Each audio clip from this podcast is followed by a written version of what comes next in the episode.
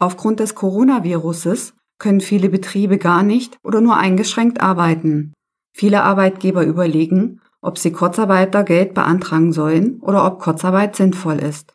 Daher widmen wir uns in der heutigen Folge dem Thema Kurzarbeit. Herzlich willkommen im Podcast von Festing und Partner. Schön, dass Sie heute mit dabei sind. Ich bin Steuerberaterin Sabine Banse-Funke und ich freue mich heute zu dem Thema Kurzarbeitergeld meinen Kollegen aus unserem Büro, Herrn Rechtsanwalt Ralf Leibecker, begrüßen zu können. Er bearbeitet in unserem Büro alle rechtlichen Fragestellungen, unter anderem auch den Bereich des Arbeitsrechtes. Herzlich willkommen, Herr Leibecker. Ja, herzlich willkommen, Frau Banse-Funke. Schön, dass wir heute wieder einen neuen Podcast präsentieren dürfen. Der Rechtsstand der Informationen, den wir heute hier geben, ist vom 18.03.2020. Änderungen zeitlich nach dem 18.03.2020 können daher in dieser Folge nicht berücksichtigt sein. Herr Leibecker, was ist eigentlich Kurzarbeit? Ja, Kurzarbeit ist eigentlich eine Ausnahme von dem Grundsatz, dass ja eigentlich grundsätzlich der Arbeitgeber dafür haftet, dass auch der Lohn immer gezahlt wird, egal wie viele Stunden zeitweise von dem Arbeitnehmer geleistet werden. Und wenn eine Nichtbeschäftigung vorliegt, muss er eigentlich normalerweise in voller Güte, vollem Umfang den Lohn auch weiterzahlen. Wann kann denn Kurzarbeitergeld beantragt werden? Ja, die aktuelle Situation, man denkt ja sofort dran, zum Beispiel Lieferengpässe, die im Zusammenhang mit dem Coronavirus entstehen oder, was jetzt das ganz Neueste ist, was wir vorher noch nicht hatten und nicht in diesem Umfang jemals aufgetreten ist, sind behördliche Betriebsschließungen mit der Folge, dass Unternehmen ihre Produktion einschränken oder einstellen müssen. Denken Sie daran, dass in Bereichen gesagt wird, ihr müsst euer Geschäft schließen, weil es eben keine sozialen Kontakte mehr geben soll.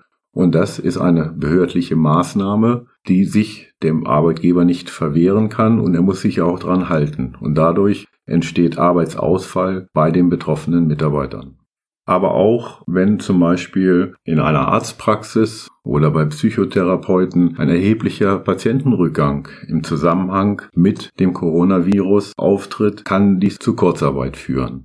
Wichtig ist aber in diesem Zusammenhang, dass die Belegschaft von einem erheblichen Arbeitsausfall betroffen ist, also nicht wegen finanzieller Engpässe die Kurzarbeit notwendig wird. Bisher vor der sich schnell ausbreitenden Epidemie galt, dass mindestens 30 Prozent der Belegschaft von der Kurzarbeit betroffen sein muss. Die Anzahl der Mitarbeiter im Betrieben ist relativ gering. Bereits ab einem Mitarbeiter oder einer Mitarbeiterin gilt das Kurzarbeitergeldgesetz. Welche Voraussetzungen müssen sonst noch vorliegen?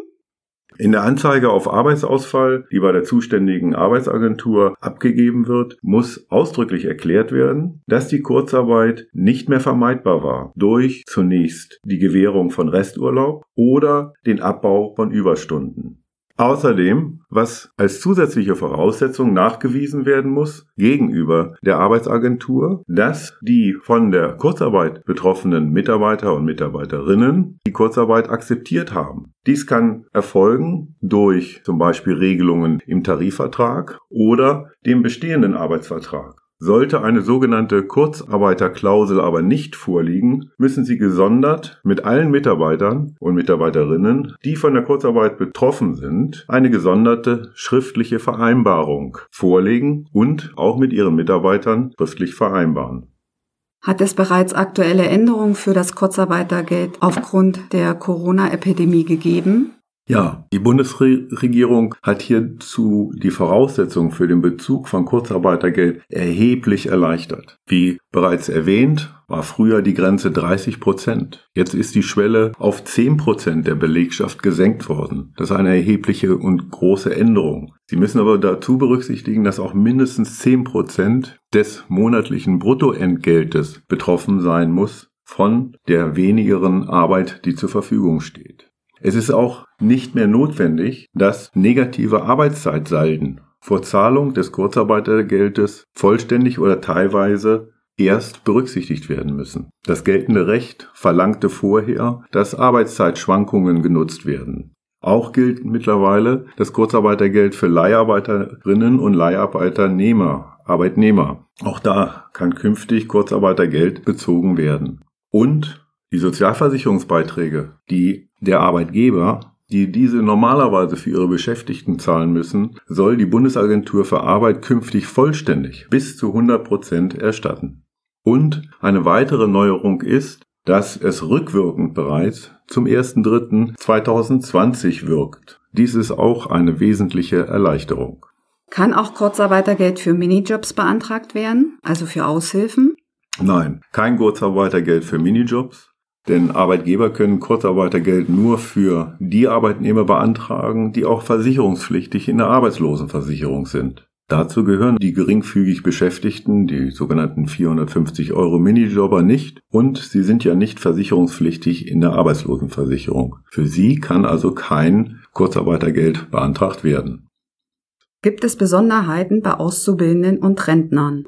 Auszubildende und auch, ich nenne sie gleich mit, Rentner, also alle, die wie die Minijobber nicht in die Arbeitslosenversicherung einzahlen oder für die nicht eingezahlt wird, unterfallen ebenfalls nicht der Gruppe von Arbeitnehmern, die Kurzarbeitergeld erhalten können. Bei den Auszubildenden ist dann der Lohn weiterzuzahlen. In welcher Höhe und für welche Dauer kann Kurzarbeitergeld bewilligt werden? Es wird in derselben Höhe wie Arbeitslosengeld bezahlt und deshalb ja auch der Bezug, dass zumindest Arbeitslosenversicherung notwendig ist. Das heißt, das Kurzarbeitergeld beträgt 60 Prozent der Differenz zwischen dem pauschalierten Nettoentgelt, das ohne Arbeitsausfall gezahlt worden wäre, und dem pauschalierten Nettoentgelt aus dem tatsächlich erhaltenen Arbeitsentgelt. Es kann sich sogar noch auf bis zu 67 Prozent erhöhen, wenn mindestens ein Kind mit im Haushalt lebt. Also ist aber trotzdem zu berücksichtigen, dass noch eine Differenz für den Arbeitnehmer entsteht, bei 60 Prozent entfallen 40 Prozent, beziehungsweise bei 67 Prozent sind 33 Prozent, die nicht abgedeckt sind. Kurzarbeitergeld kann nach der bisherigen Gesetzeslage noch für zwölf Monate bewilligt werden. Wir gehen aber davon aus, weil hier immer wieder und sehr schnell auch reagiert wird auf die Epidemie und wir wollen nicht ausschließen, dass auch hier noch großzügige Regelungen in Zukunft eintreten werden. Wie sieht es aus, wenn teilweise weitergearbeitet wird? Ja, wird teilweise weitergearbeitet, erhält der Arbeitnehmer für die geleistete Arbeit seinen vollen Bruttolohn und für den Bereich, der Kurzarbeit angeordnet worden ist oder beziehungsweise durchgeführt worden ist, das Kurzarbeitergeld. Muss die Kurzarbeit angezeigt werden? Ja, das ist ganz wichtig. Betriebe, die aufgrund der Auswirkungen der Corona-Pandemie Kurzarbeitergeld beantragen möchten, müssen die Kurzarbeit zuvor bei der zuständigen Agentur für Arbeit melden. Das ist immer die Arbeitsagentur, in deren Bezirk der Betrieb seinen Sitz hat. Diese prüft dann, ob die Voraussetzungen für die Leistungen erfüllt sind. Nun muss dieser Antrag ja, wie gesagt, vorher gestellt werden, weil er auch dann überprüft wird. Und das könnten Sie telefonisch machen, aber versuchen Sie es nicht, denn die einzelnen Arbeitsagenturen sind sehr überlastet mit ganz anderen Fragestellungen. Deshalb empfehlen wir, es gibt wirklich sehr gute Formulare auf der Seite der Bundesagentur für Arbeit. Diese werden auch laufend aktualisiert. Und hier haben Sie auch die Möglichkeit, die entsprechenden Formulare runterzuladen und diese dann an Ihre Bundesagentur weiterzuleiten, sodass Sie zumindest die formellen Voraussetzungen erstmal erfüllt haben und eben angezeigt haben, dass Sie Kurzarbeit durchführen wollen. Kleiner Stichpunkt noch, suchen Sie einfach unter dem Begriff arbeitsagentur.de Coronavirus-Informationen für Unternehmen zum Kurzarbeitergeld. Und Sie werden da die entsprechenden Formulare finden. Was ist noch zu beachten bei der Anzeige der Kurzarbeit? Ja, wichtig ist noch zu beachten, dass erst, wenn die Kurzarbeit in einem ersten Schritt gewährt wurde, also die sogenannte Grundsatzentscheidung getroffen wurde, dass Kurzarbeit in ihrem Betrieb durchzuführen ist, kann in einem zweiten Schritt monatlich nachträglich innerhalb von einer Frist von drei Monaten der sogenannte Leistungsantrag gestellt werden. Das heißt, erst bekommen Sie eine Grundsatzentscheidung über die Gewährung der Kurzarbeit und dann müssen Sie im nächsten Schritt genau darlegen für jeden einzelnen Mitarbeiter, der davon betroffen ist, in welcher Höhe Kurzarbeitergeld zu gewähren ist. Wir hatten darauf hingewiesen, 60 bis 67 Prozent des Nettos und im Nachhinein dann erstattet wird. Müssen alle Arbeitnehmer einheitlich in Kurzarbeit gehen? Nein, es kann selbstverständlich auch nur bestimmte Betriebsteile betreffen, die in Kurzarbeit sind, weil sie eben extrem im Unterschied zu anderen Betriebsteilen in dem gleichen Unternehmen unter den Auswirkungen des Coronavirus und der Epidemie leiden.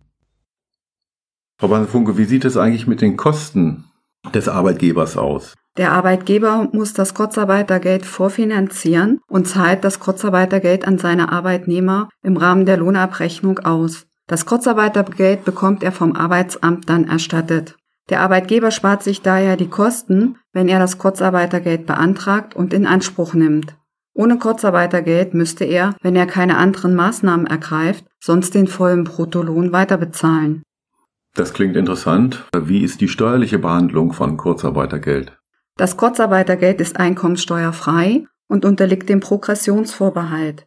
Progressionsvorbehalt bedeutet, dass es den Steuersatz der restlichen steuerpflichtigen Einkünfte erhöht und dadurch die Einkommensteuer höher ausfallen kann. Unter Umständen kann das Kurzarbeitergeld dazu führen, dass im Rahmen der Steuererklärung die sonst sich beim Arbeitnehmer regelmäßig ergebende Steuererstattung geringer ausfällt oder im schlimmsten Fall auch Steuer nachzuzahlen sind. Wie hoch die steuerliche Auswirkung des Kurzarbeitergeldes im Rahmen der Steuererklärung dann ist, hängt davon ab, wie lange und in welcher Höhe Kurzarbeitergeld bezogen wurde und welche anderen steuerpflichtigen Einkünfte in dem Jahr jeweils erzielt wurden. Wer mehr als 410 Euro Kurzarbeitergeld im Jahr erhalten hat, ist zur Abgabe einer Steuererklärung verpflichtet. Liebe Zuhörerinnen und Zuhörer, das Kurzarbeitergeld bietet dem Arbeitgeber die Möglichkeit, seine Kosten bei Arbeitsausfall zu reduzieren. Nutzen Sie als Arbeitgeber daher bei Bedarf diese Möglichkeit und achten Sie auf die fristgerechte Anzeige und die fristgerechte Einreichung des Antrags auf Kurzarbeitergeld. Eine Anleitung für die Anzeige auf Kurzarbeitergeld finden Sie auf unserem Blog bei den Blogbeiträgen zum Kurzarbeitergeld. Weiterhin haben wir in den Shownotes den Link zu unserem veröffentlichten Blogartikel beigefügt. Darin erläutern wir, wie die Regelungen zur Lohnfortzahlung im Krankheitsfall sind und bei notwendiger Kinderbetreuung. Wir erklären, bei welcher Behörde Sie die Erstattung für die Entschädigung bei Quarantäne beantragen. Hierfür werden wir noch einen zusätzlichen Podcast machen und den Link dann ebenfalls nachträglich in den Shownotes beifügen. Sprechen Sie uns an, wenn Sie Fragen haben oder eine Beratung benötigen. Und wenn Sie Hilfe suchen, wissen Sie, mit wem Sie reden sollten. Rufen Sie mich, Herr Leibecker oder unsere Lohnmitarbeiter an. Die Kontaktdaten finden Sie in den Shownotes. Das Transkript dieser Folge finden Sie auf unserem Blog auf unserer Internetseite zum Nachlesen. Den Link zum Transkript finden Sie wie immer in den Shownotes. Abonnieren Sie unseren Podcast, damit Sie keine Folge mehr verpassen. Sie können sich auch gern zu unserem Newsletter anmelden, mit dem Sie viele weitere wertvolle und nützliche Informationen regelmäßig erhalten. Vielen Dank, Herr Leibecker. Ja, vielen Dank, liebe Zuhörer, dass Sie uns wieder zugehört haben. Bleiben Sie gesund und bis zum nächsten Podcast. Tschüss. Tschüss.